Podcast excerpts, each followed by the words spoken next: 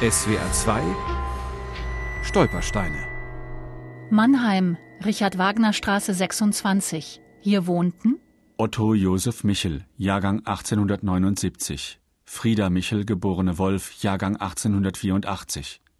Deportiert 22. Oktober 1940, Gürs. Ermordet in Auschwitz. Der Anschluss, den Sie anrufen, existiert nicht mehr. In seinem Buch Promises Kept, ein Lebensweg gegen alle Wahrscheinlichkeiten, erinnert Ernest Michel an seine Eltern, an ihre größte Sorge. Was soll aus ihren zwei Kindern werden? Eines Tages, Anfang 1939, klingelte das Telefon. Gute Nachrichten. Eine jüdische Hilfsorganisation in Frankreich teilte uns mit, dass sie meine kleine Schwester Lotte annehmen würde. Ich war nicht geeignet. Mit 15 Jahren war ich zu alt. Papi und Mami waren hin und her gerissen zwischen ihrem Wunsch, dass wenigstens eines von uns Kindern Deutschland verlassen konnte, und ihrer Sorge um Lotte. Lotte war erst zehn Jahre alt und sollte allein in ein fremdes Land reisen, aber wir hatten keine Wahl. Die einzige Information, die meine Eltern erhielten, war, dass jemand am Bahnhof in der ersten Stadt hinter der deutsch-französischen Grenze auf sie warten würde. Wir bekamen weder einen Namen noch eine Adresse genannt. Nichts. Beim letzten gemeinsamen Abendessen der Familie kann keiner etwas sagen.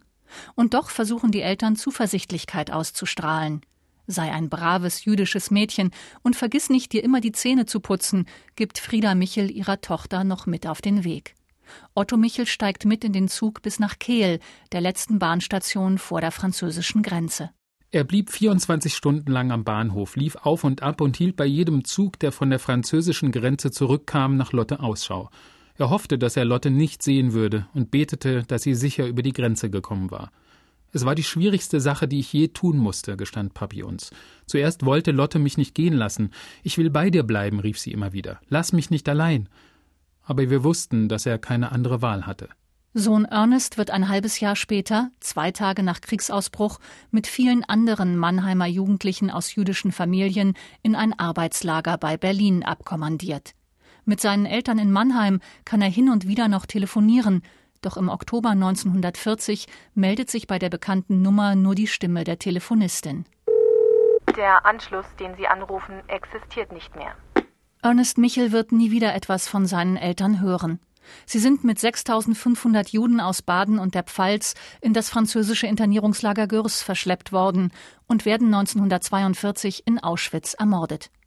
Tochter Lotte wird von katholischen Ordensschwestern versteckt und überlebt in Frankreich. Sohn Ernst, der sich später Ernest nennt, übersteht Auschwitz und den Todesmarsch. Nach dem Krieg arbeitet er als Reporter und berichtet von den Nürnberger Prozessen, bevor er in die USA auswandert. SWR 2 Stolpersteine. Die Abschlusssendung Weiterleben am Freitag, 8. Mai ab 19 Uhr.